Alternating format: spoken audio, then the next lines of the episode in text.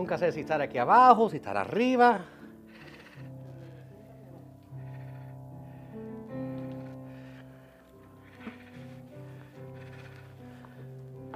Les va a gustar el boletín de hoy. Ya, ya todo está llenado en el boletín. No tienen que, no tienen que llenar ningún espacio.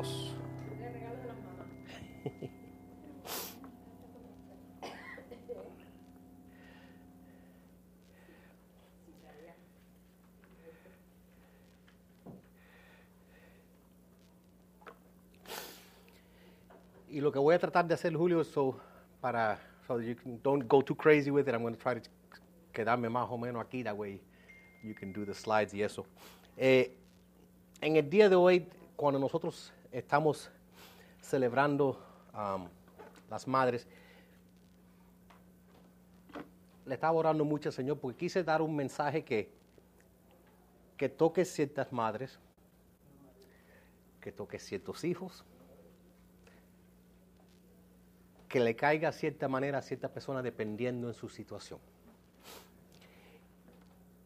Y me vino del libro de Deuterónimo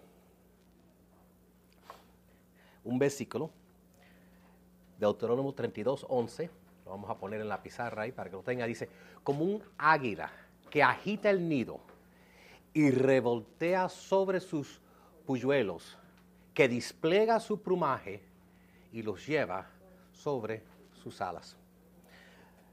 Espíritu Santo, pedimos tu revelación, Señor, que salgan de mí exactamente las palabras que tú quieres que salgan, Señor. Que cada persona escuche lo que ellos necesitan escuchar, Padre.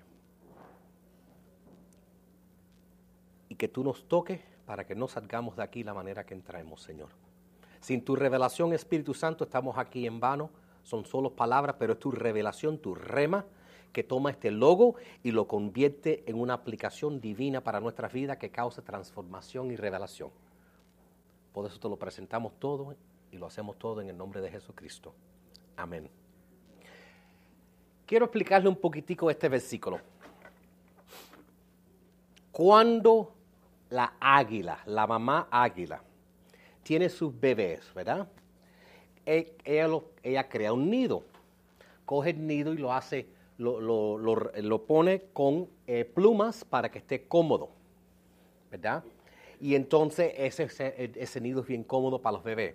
Como cualquier madre hiciera para sus hijos, crea un ambiente cómodo para sus hijos cuando son chiquiticos.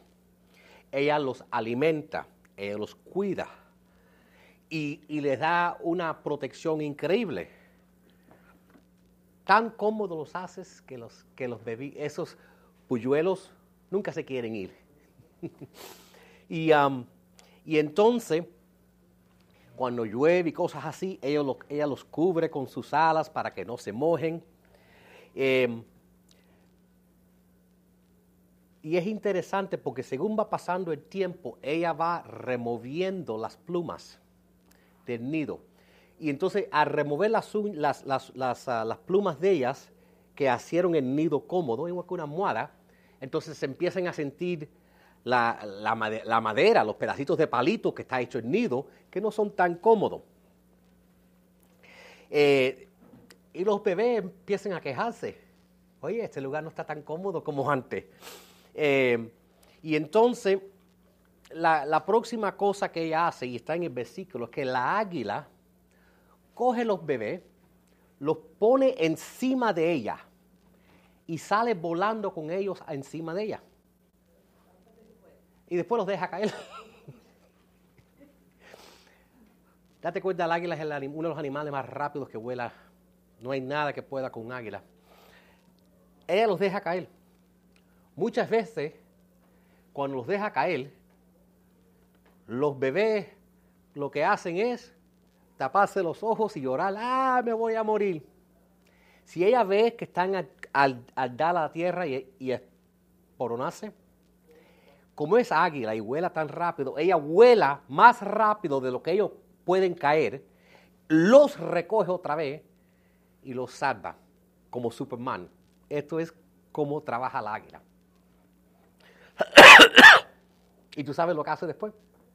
los lleva para arriba y los deja caer otra vez.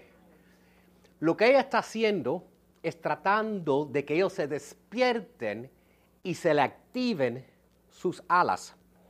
Y ella los deja caer y espera que estén casi a caer a la tierra y a morirse para venir y recogerlos. ¿Por qué hará algo tan feo una mamá? Te cuento, hoy es el Día de las Madres, mi, hijo Haitico está en, ah, en, Atlanta.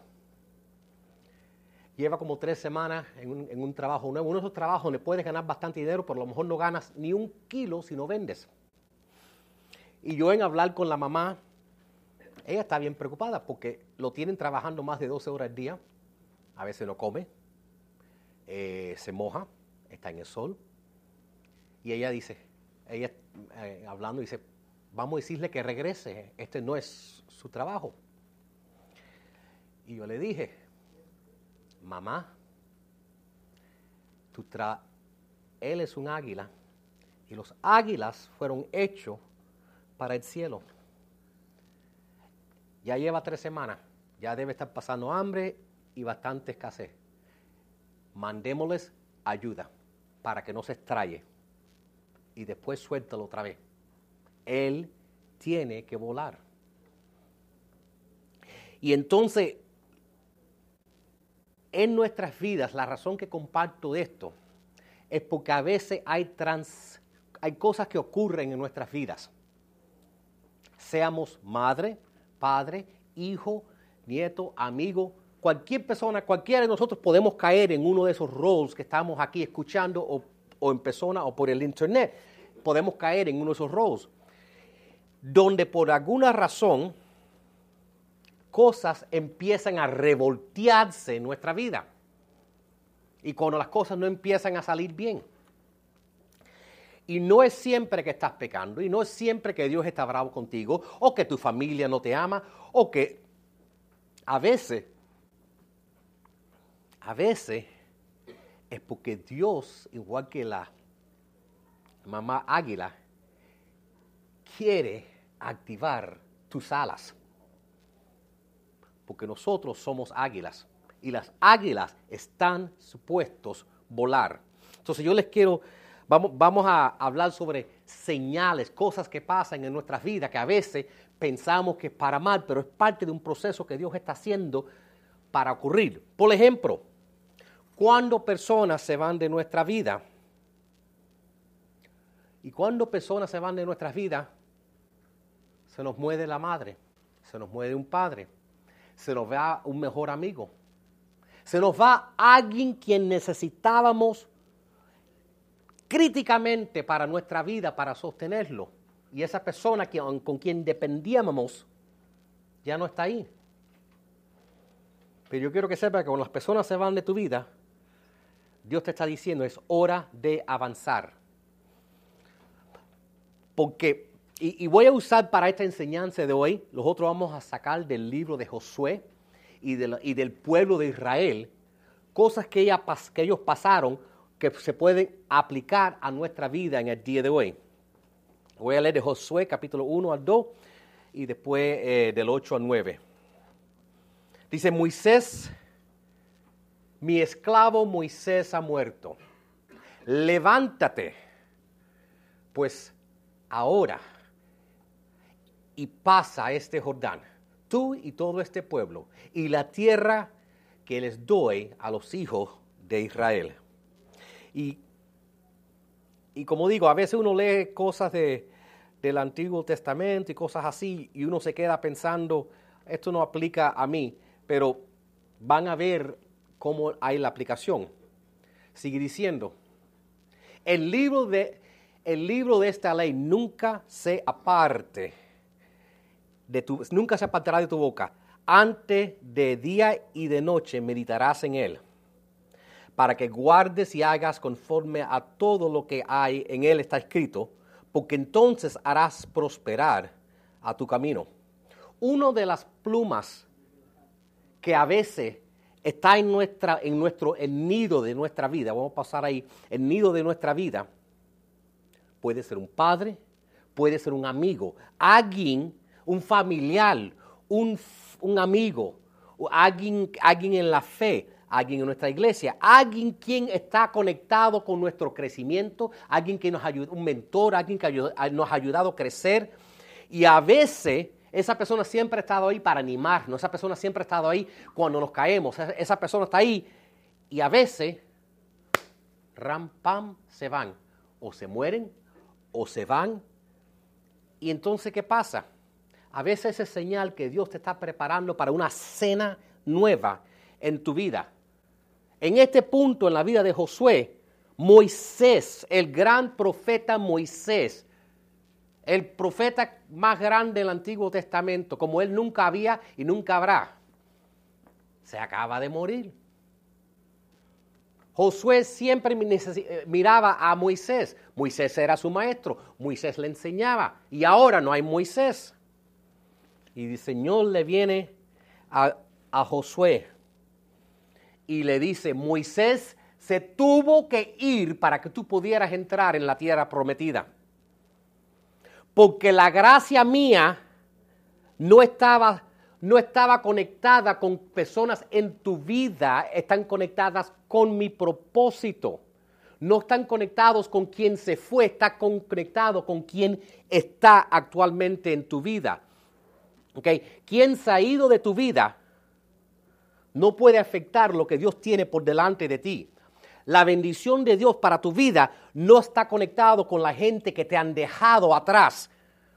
Está conectado contigo. El destino que Dios tiene para ti no está conectado con quien te dejó, quien te abandonó, quien se murió. No está conectado con eso. Cuando esas personas se te fueron, sea que se murieron o te abandonaron o te traicionaron, Dios no te dejó. Y el propósito de Dios no se fue con esas personas. Dios sigue contigo. El, verso 9 dice, mira que te mando que te esfuerces y que seas valientes. No temas ni desmayes, porque yo el Señor tu Dios estoy contigo en donde quiera que vayas. Significa que aunque se fue el gran Moisés, el destino que Dios tuvo no se fue. Simplemente significa que Dios eh, quitó esa persona con quien, de cual Josué dependiera antes. Y a lo mejor tú tenías a alguien, un cónyuge, un esposo, alguien en tu vida quien esa, era esa persona que cuando tú necesitabas un momento difícil, siempre estuvo ahí. Y ahora no están ahí. Y, está, y eso es una señal que Dios dice, te estoy entrando en una época nueva de tu vida. Alguna gente vienen por una época de tu vida por una razón. No toda persona que entra en tu vida es para durarte toda la vida. Dios te está preparando a ti para algo mejor. Y a veces Dios no te deja entrar en lo mejor hasta que otra gente se vayan de tu vida, aunque eran gente buena. ¿Ok? Y, uno, y, nosotros tenemos que entender eso. Mira los apóstoles. Jesús le dijo a los apóstoles, es mejor que yo me vaya. Ellos estarán pensando, ¿cómo puede Jesús? Tú eres el Hijo de Dios, ¿cómo va a ser bueno que tú te vayas? Y dice, será mejor que yo me vaya. Porque vendrá el Espíritu Santo. Y entonces no siempre cuando se te va alguien de tu vida, quien tú amas, quien tú necesitas, quien te ayuda, no es siempre malo que se vayan.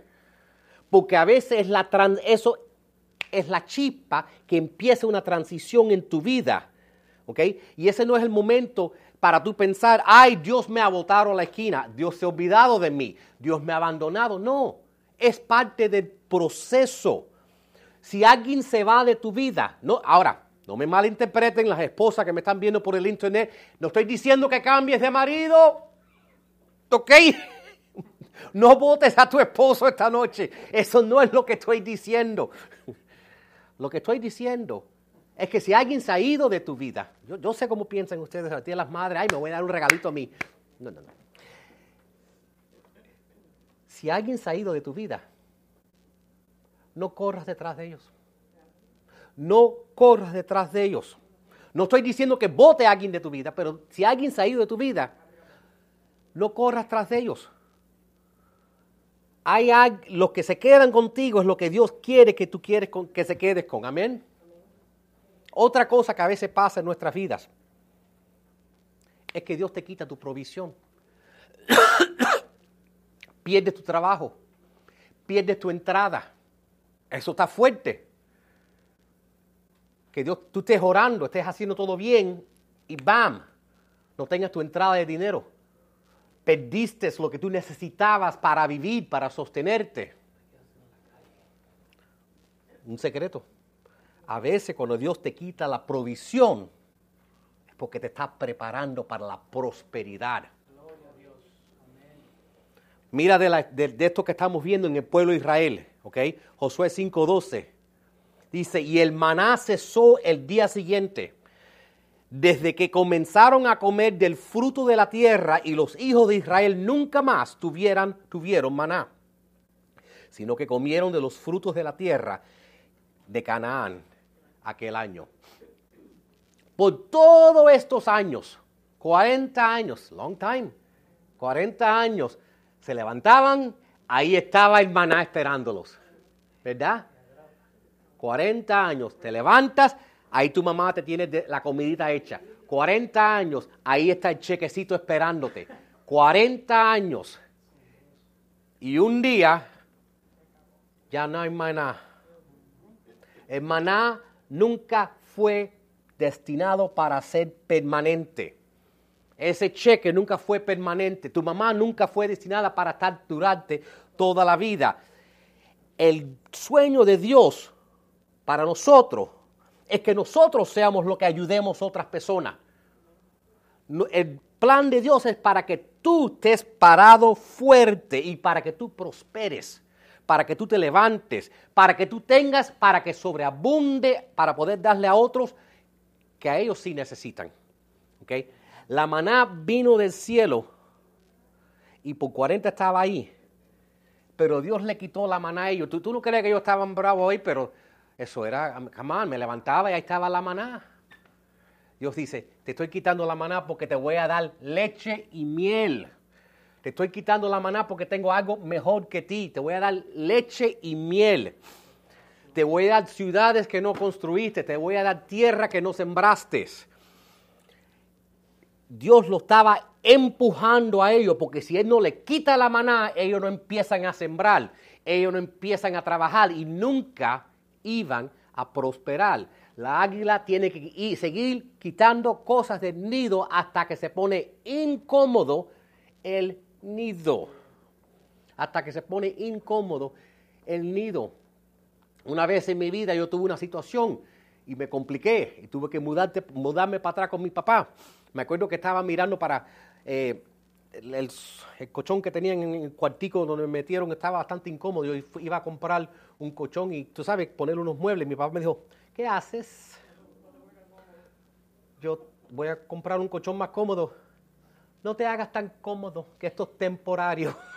Eres hombre eres águila, estás destinado a volar, no te pongas cómodo usa la incomodidad de la cama para hacerte luchar y levantarte de nuevo.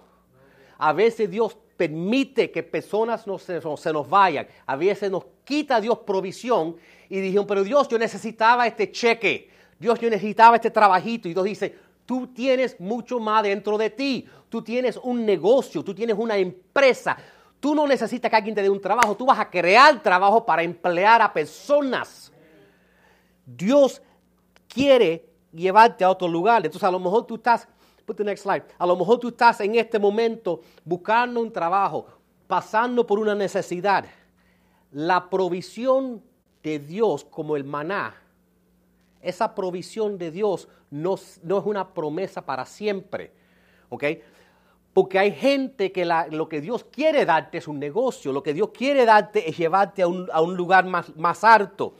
Y, no es que Dios te ha abandonado, Dios que no es que Dios no está escuchando esas oraciones, es que Dios tiene otra cosa para ti. Y Dios no quiere que sigas buscando el maná, que sigas buscando esto cuando Dios quiere hacer un milagro mucho más grande en tu vida. Y yo no estoy animando la misma cosa. Sé que hay alguien que te me está escuchando, ay, voy a, voy a, mañana I quit, le voy a decir al jefe. tampoco así, porque sé que la gente lleva estos mensajes, ¿verdad? Lo que estoy diciendo es que si has perdido el trabajo, a lo mejor es porque Dios quiere que hagas otra cosa.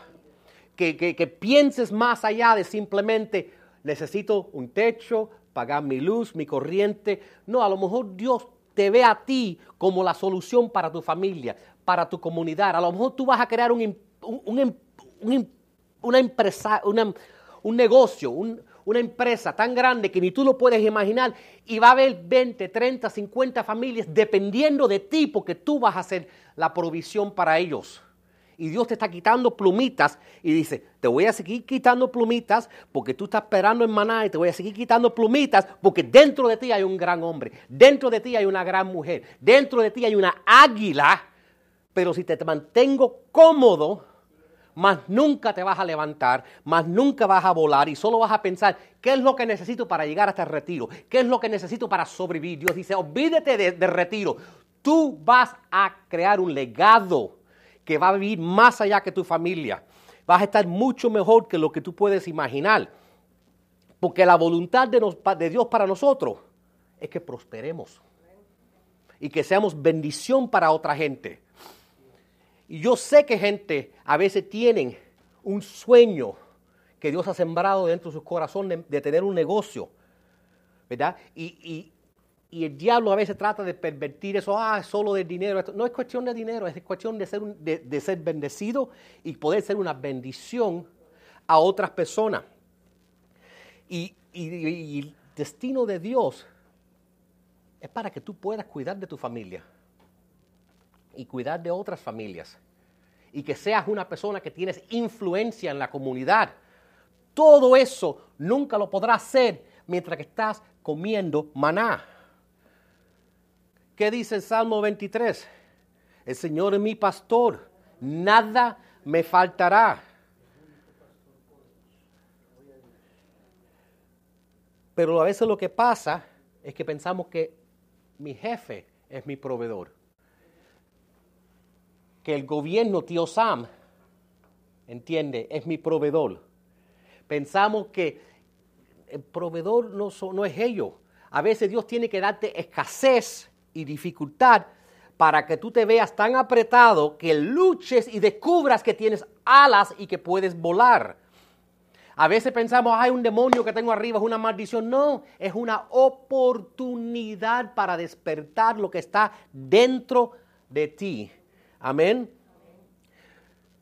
En el Salmo 23, déjeme antes de brincar, dice, el Salmo 23 no solo dice que el Señor es mi proveedor, pero también dice que aunque ande por valle de sombra de muerte. ¿Sabes lo que significa eso? Valles son parte de la vida. No te quedes en la valle. No pongas tu carpa en la valle. Sigue hasta que salgas al otro lado de la valle.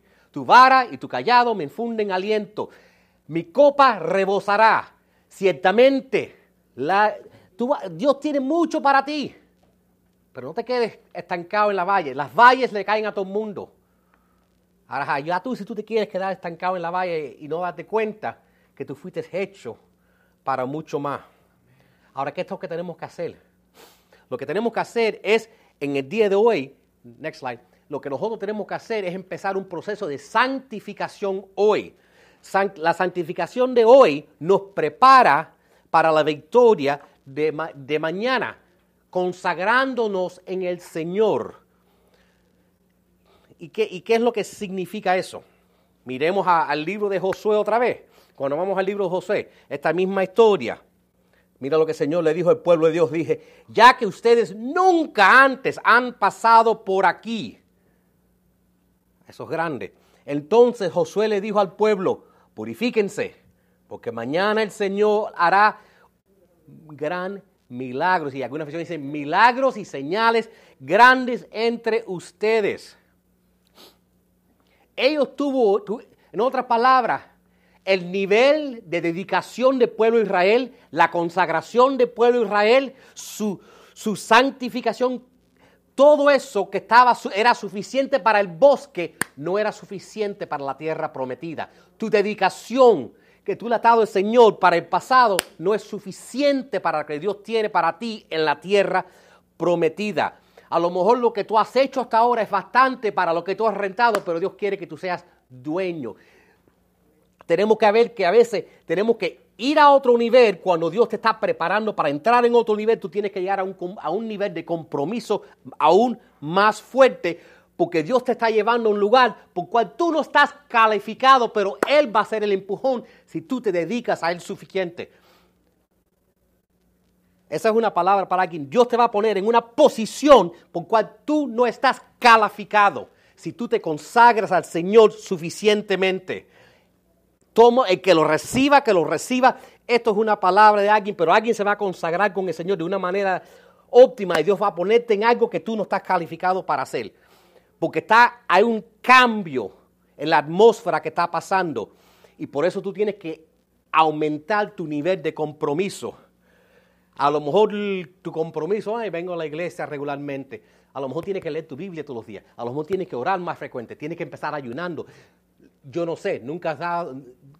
Tú, tienes que decir lo que tú tienes que hacer, pero lo que tú has hecho en el, pasado quizás no es suficiente para el futuro. Tienes que aumentar, hacer la decisión, hacer la decisión de dedicarte a un nivel mayor porque lo que tú has hecho en el pasado no va a trabajar ni te va a dejar entrar a donde vas a Dios ponerte mañana. Y lo que tenemos que darnos cuenta, es lo que nos pasa a veces. bueno, voy a, dar un poquitico más de ofrenda. O voy a empezar diezmando por primera vez. O voy a empezar haciendo esto un poquitico. O voy a empezar ayunando. Y lo hacemos por un ratico y nada pasa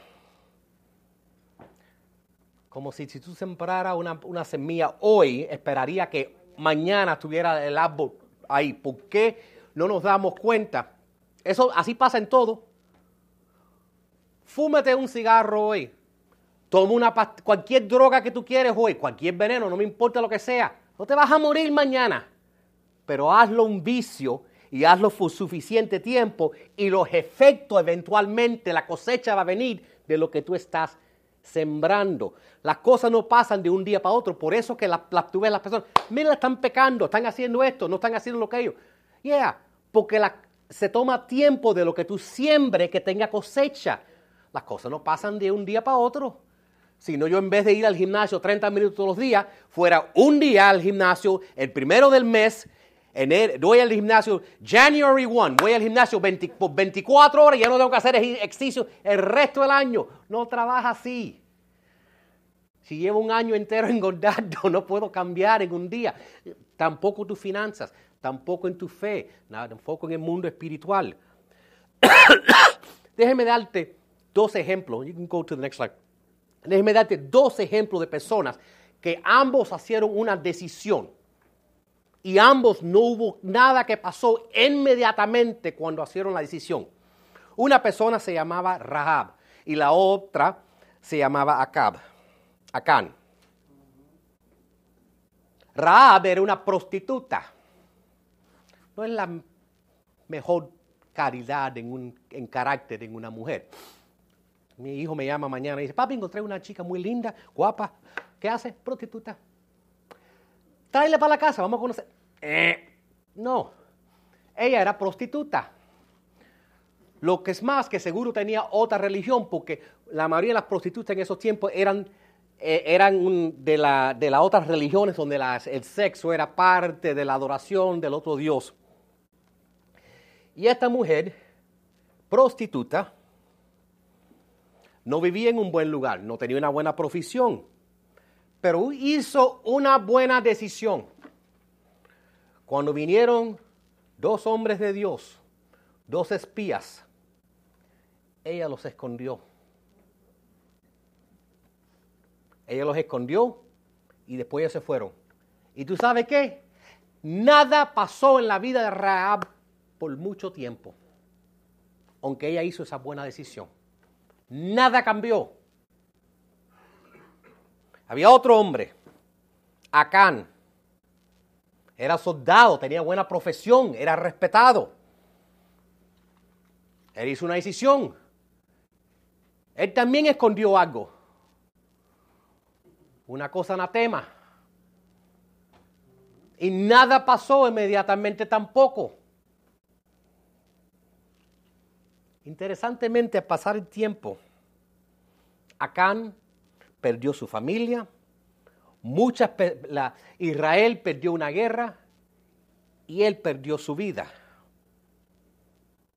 ¿Qué pasó con la prostituta? Que no, le pasó, no pasó nada al principio. Cuando las paredes cayeron, cuando todo el mundo en su ciudad fue asesinado, ella fue salvada. La casa de ella, cuando cayeron las paredes, la casa de ella no se cayó, aunque estaba en la pared. Era la única parte de la pared que no se cayó. Lo que es más, como Dios le gusta que tu copa rebosee, le dijo, no solo te voy a dar salvación, Rab, te voy a dar un esposo. Y ella terminó casándose. Ella terminó casándose y entrando en el linaje de Israel. Por una decisión que ella hizo. Entonces mi pregunta es, ¿qué estás escondiendo hoy en tu vida? Lo que tú estés escondiendo hoy, bueno o malo, como el next slide que dice this or that, lo que tú estés escondiendo hoy, todos estamos escondiendo algo, todos estamos haciendo algo que nadie lo sabe excepto Dios, pero lo que tú estés escondiendo hoy, maybe de aquí a un ratico, maybe 5, 10, 20, 30, 40 años, yo no sé, pero tarde o temprano, eso van a ser y eso va a cambiar el trayectorio de tu vida, porque Raab y Acán Acá no tuvo más destino. Raab, sí. Cambió completamente su linaje. La decisión que tú haces hoy, por tan pequeña que parezca, una decisión, pueda que cambie no solo tu vida eventualmente, pero las descendencias que vienen detrás de ti. Por eso es que tenemos que decidir qué es lo que nosotros vamos a esconder. Ahora, ¿qué es lo que tenemos que hacer? Lo primero que tenemos que hacer es, que tenemos que recordar lo que Dios ha hecho. Nosotros tenemos que recordar lo que Dios ha hecho. ¿Por qué? Porque Dios nos ha llamado a construir piedras conmemorativas de lo que Dios ha hecho en nuestro pasado. No, pero ¿sabe lo que hacemos nosotros? Construimos monumentos de lo que Dios no ha hecho. Ah, sí, sí, sí, sí, yo me recuerdo una vez que Dios me contestó esa oración, pero mírame ahora, necesito un trabajo, necesito una esposa, necesito que mis hijos van a la universidad, necesito esto, necesito aquello, necesito esto. Has creado un monumento de todo lo que estás esperando que Dios haga ahora y se te ha olvidado todas las veces en el pasado que Dios ha cumplido. Dice, ustedes le responderán, le responderán que las, de las aguas del Jordán se detuvieron cuando el cofre del pacto del Señor cruzó el río. Y estas piedras les recordarán siempre a los israelitas de lo que sucedió aquí.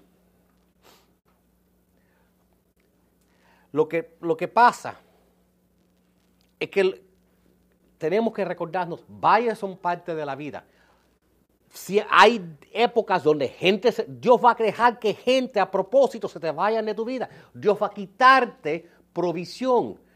Y a veces nos ponemos tan bravos que Dios nos ha quitado eso que se nos olvida que en el pasado Dios ha hecho que todas las cosas trabajen para nuestro bien. Y si lo ha hecho en el pasado, lo puede hacer en el futuro. Pero cuando estamos en el medio de la tormenta, se nos olvida completamente esas piedras, cuando ellos cruzaron el Jordán, ponieron esas piedras, ese altar, no para solo recordar esa generación, pero para recordar todas las generaciones del futuro, que tu Dios Todopoderoso abrió el Jordán para que cruzaran y le entregó esta tierra a ustedes. Y, lo que, y es importante para nosotros también. ¿Sabe por qué? Porque a veces cuando, si tú lees la Biblia y ves lees después y dices, ay, qué quejo. Como esa gente se quejaban, nosotros tenemos el mismo hábito de ser crónicamente quejadores. Porque los otros siempre estamos pensando que todo lo que Dios ha hecho para nosotros no es suficiente. En vez de mirar todo lo que ha hecho, siempre estamos esperando, pero no me ha dado eso, pero todavía quiero aquello, todavía me falta esto, todavía no tengo todo. Y entonces usamos eso para crear un monumento de odio contra Dios. Y por eso Dios dice, recuerda lo que yo he hecho.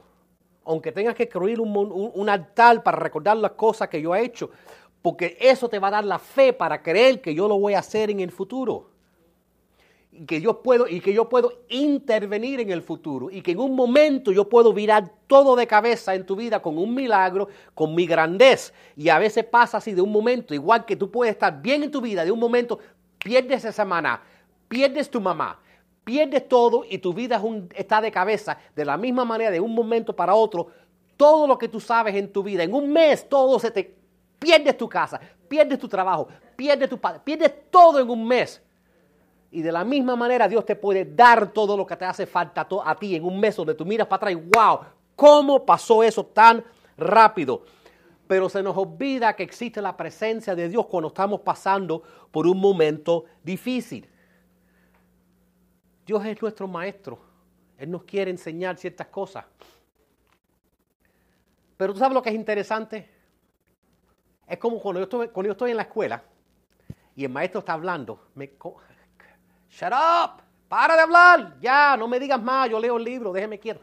El maestro habla mucho. Y habla y habla. Shut up. Me está durmiendo el maestro ese. Ese profe habla mucho. Después me da el, examen. Teacher, ahora el profe no quiere hablar.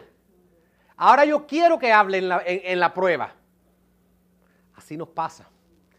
Dios quiere hablarnos y nos quiere hablar y nos quiere enseñar y nos quiere enseñar antes que entremos en la prueba, porque cuando entremos en la prueba, el maestro se calla la boca y dice, vamos a ver ahora si me escuchaste antes. Y yo no voy a abrir mi boca hasta que no salgas de esta prueba. Y, durante la prueba que decimos, teacher, ahora quiero escucharte. teacher, ahora háblame. Ahora, I'll listen now, I promise. Just, what, what's number five? Please, dame la respuesta. ahora te prometo que voy a escuchar. Pero eso es lo que nos pasa. Y Dios quiere darte un corazón nuevo. Y a veces por eso te tiene que poner en una prueba para que tú te recuerdas. Yo tengo la respuesta. O me vas a escuchar en las buenas o me vas a escuchar cuando estás apretadito, pero me vas a escuchar. Último puntico. Ok, entonces, ¿qué vamos a hacer? Recuerda la bondad de Dios, de Dios. Recuerda la bondad de Dios para que cuando tú para e, eso te va a ayudar a empujar y tener fe, porque la fe es la que mueve montañas. Y sin la fe, la montaña no se te va a mover. Pero si tú tienes, si te recuerdas la bondad de Dios, vas a tener fe y la fe va a mover esa montaña. Amén. Entonces, tenemos que recordarnos que parte de la razón que Dios permite esos problemas, deja que esas personas se vayan de tu vida, te quita esa provisión, es porque nosotros estamos a veces orando, Dios, necesito liberación. Dios, save me. Y Dios dice, yo no te hice para siempre estar liberándote. Yo te hice a ti para que tuvieras dominio. Tú eres águila. El águila no le tiene miedo a nada en el aire, en el mar, ni en la tierra. Eres águila para quejándote y llorando para comida. Mata lo que tú quieras comer el águila mata cualquier animal, cualquier pescado, cualquier otro pájaro. El águila no le, es alfa de todo territorio. No hay nada que pueda con el águila. Y, esas águilas jovencitas, pero, pero, pero, pero tengo hambre, pero tengo hambre. Y la mamá dice, no, no, no, no, no, no, no, no, no. Es tiempo. Tú quieres llegar a la tierra prometida, tú tienes que luchar. Tienes que luchar. ¿Qué pasó? ¿Qué pasó cuando Israel entró en la tierra prometida? ¿Dios le dio todo? No, Dios le dio todo en el desierto. Ellos pensaban que lo tuvieron difícil en el desierto. En la tierra prometida, guerra tras guerra tras guerra. Dios dijo, te voy a dar, te la voy a dar un poquitico a la vez, una guerra a la vez. Ahora estaré contigo en medio de esas guerras.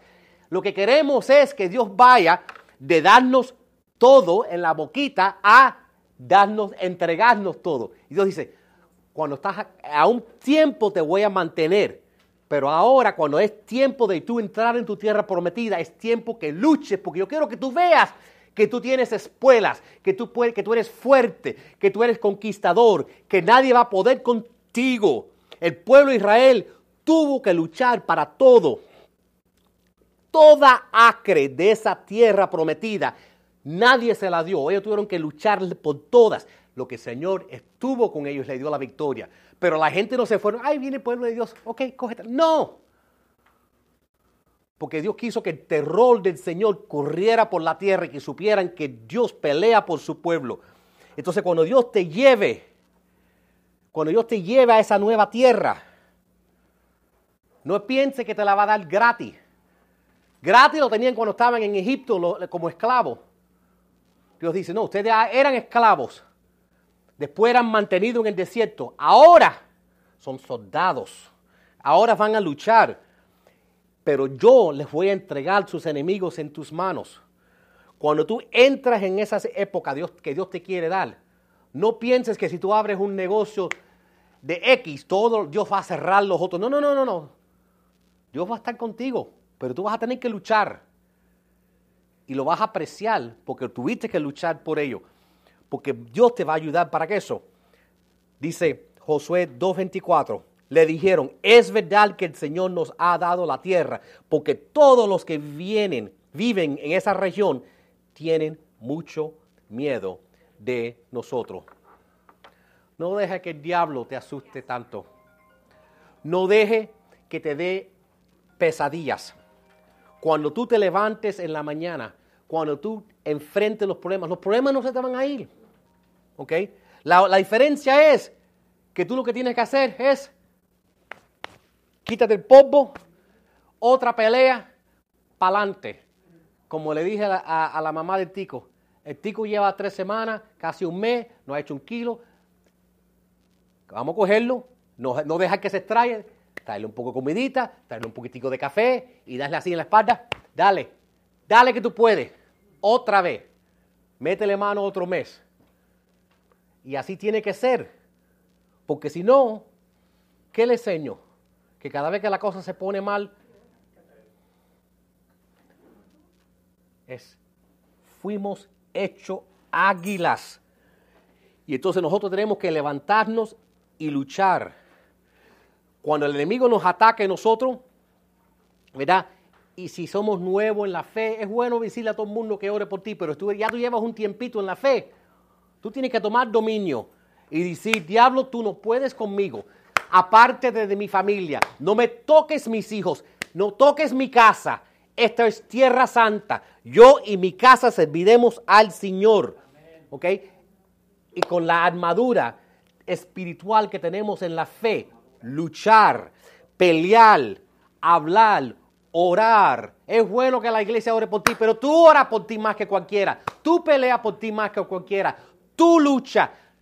Ya has entrado en otra parte, en otra época donde Dios dice, ya el maná se acabó, ya te quité, ya te quité mamá, ya te quité esa persona, ya te que eliminé eso. Levántate, conságrate, santifícate, prepárate, construye una murada para recordar lo que hice en el pasado y echa para adelante y pelea porque la victoria está delante de ti. Amén. Que el Señor me los bendiga grandemente.